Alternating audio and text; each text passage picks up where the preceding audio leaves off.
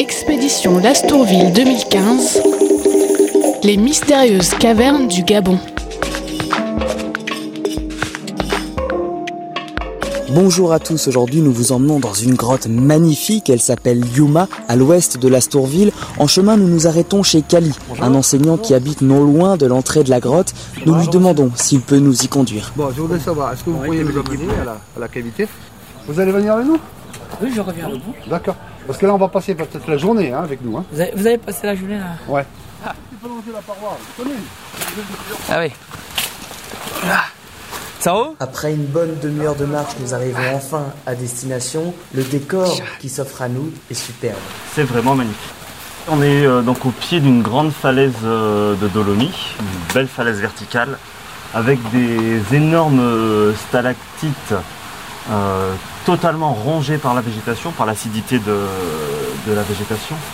C'est vert, il y a des lianes qui pendent.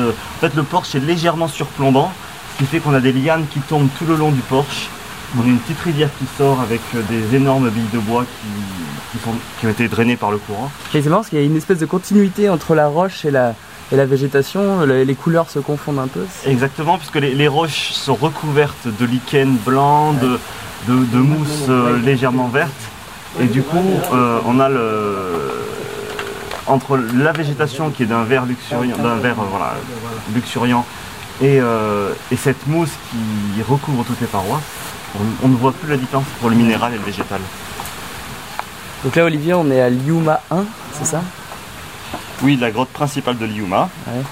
euh, qui n'a jamais été topographiée, que, bon, qui, est, qui a été explorée par euh, Oslisli et Perrault en 92.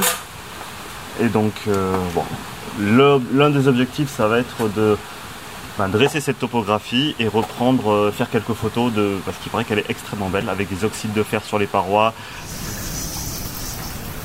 Oh là là, toutes les chauves-souris là. En pénétrant dans ce large couloir de roche, nous effrayons une nuée de chauves-souris qui se précipite vers la sortie. Mais c'est surtout une odeur assez agressive qui frappe en premier lieu. L'odeur du guano, des déjections de chauve-souris, et qui lui euh, permet souvent de trouver une cavité avant de la voir, parce qu'on sent l'odeur du guano. Ah oui.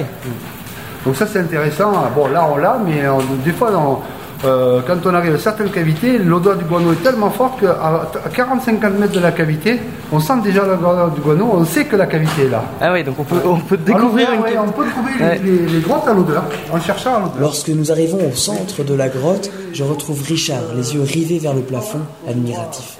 C'est des oxydes de, de fer qui coulent, Ouais. qui prennent la, la fracturation horizontale.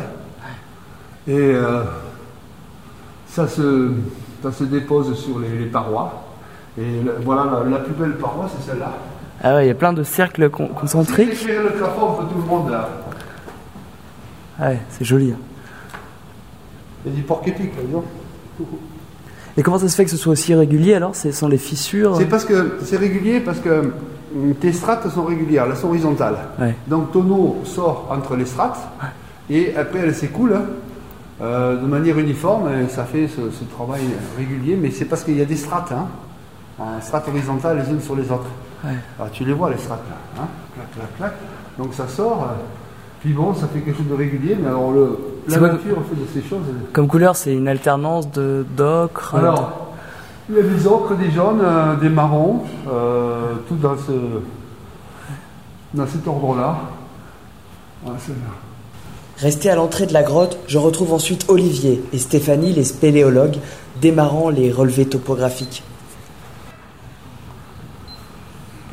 3.91, 162.5, 19.2.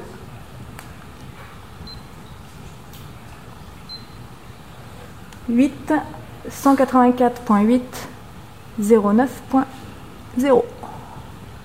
Donc là, Stéphanie est en train de pointer son laser. Donc c'est un appareil laser qui mesure et les distances, mais aussi qui a à l'intérieur un, magnétomètre qui permet de mesurer la distance par, par rapport au nord, donc un peu comme un, comme un compas, et un clinomètre pour mesurer la pente.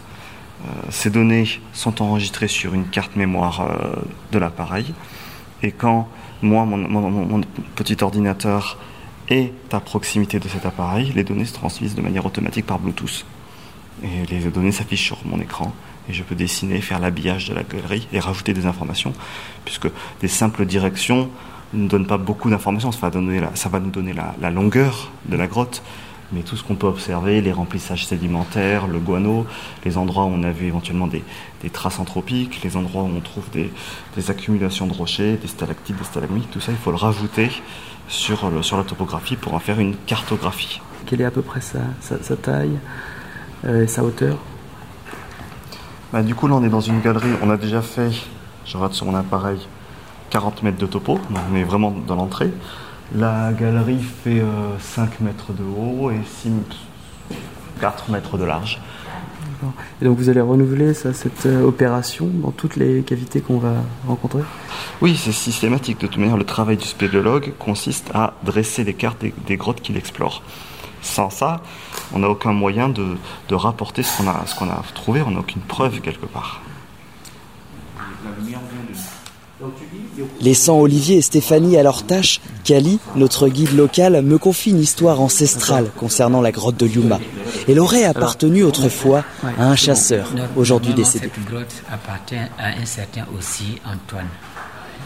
C'est une grotte euh, qu'il avait héritée de son ami. Et euh, en retour, il y a eu des sacrifices euh, que ce dernier l'avait donné. C'était des grottes qu'il venait souvent faire ses pièges. Cette grotte, c'est la grotte aussi. Euh, aussi qui était l'origine, le, le propriétaire de cette grotte. Ah oui, on l'appelait, enfin on disait que c'était le propriétaire, ça appartenait à lui cette grotte? Oui, c'est ça, c'est ça, c'était sa grotte, parce que c'est lui qui, qui s'occupait de cette zone de forêt. Et c'est ainsi que, au fil du temps, il faisait ses pieds avec sa femme, venait ici camper, et jusqu'au jour où il a trouvé sa mort. Et c'était il y a combien de temps ça? Euh, ça fait très longtemps qu'il est décédé. Et depuis, euh, il y a des gens qui y retournent? Euh, oui, il y a des gens qui viennent, pas ju- juste pour chasser les Ah oui. recettes et puis les parcs épiques. Et tout le monde connaît cette histoire ici au village? Oui, certains connaissent. Justement, j'ai déjà eu cette, cette information de, de la femme de ce monsieur, qui est, qui est ma belle-tante. Puisque de, de son vivant, elle me faisait toujours le compte rendu sur cette grotte-là. C'est une histoire en fait qui est transmise de génération Oui, en de génération. génération en génération. À la fin de la journée, nous en avons pris plein les yeux et avons topographié 350 mètres de cavité. Je vous dis à jeudi prochain pour de nouvelles aventures dans les grottes du Gabon. Et en attendant, je vais prendre quelques cours de Samaï, le dialecte local. À bientôt.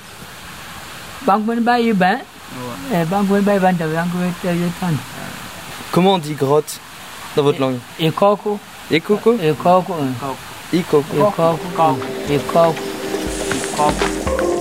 Retrouvez le podcast de cette émission sur radiocampusparis.org et suivez tous les jours l'expédition sur www.grotte-2-lastourville.org.